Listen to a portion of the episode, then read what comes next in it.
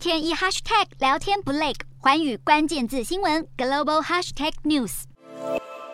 面对镜头微笑握手，俄罗斯总统普丁十九号飞抵伊朗德黑兰与总统莱西会面。普丁这一趟行程将与伊朗和土耳其领导人举行三边峰会，这也是俄罗斯二月下旬挥军乌克兰以来，普丁首度出访前苏联加盟共和国以外的国家。乌克兰粮食出口以及叙利亚情势成为会谈焦点。普丁表示，在乌克兰谷物出口问题上取得进展，他也感谢土耳其总统埃尔段斡旋调停。另外三个国家也谈到叙利亚问题。三方会后声明表示，俄罗斯、伊朗以及土耳其三方将会持续合作，以消灭叙利亚境内的恐怖分子。另外，三国还表示反对非法扣押或转移本应属于叙利亚的石油收入，以及反对叙利亚分离主义进程，希望可以终结已经超过十一年的叙利亚冲突。而莱西也批评美国不断介入他国内政。由于中东正在形成美国所支持的波斯湾阿拉伯国家与以色列联合集团，区域权力平衡恐怕会朝不利伊朗的方向进一步倾斜。因此，伊朗现在急于与俄罗斯加强战略关系。一位不具名的伊朗高阶官员指出，考量到乌克兰战争爆发后的地缘政治关系演变，伊朗会想办法获得俄国的支持，来因应与华府和美国区域盟友的对抗。而俄罗斯和伊朗关系向来密切，但俄国为了不得罪西方，一直没有公开与伊朗结盟。如今两国都饱受国际制裁，普丁也不再有所顾忌。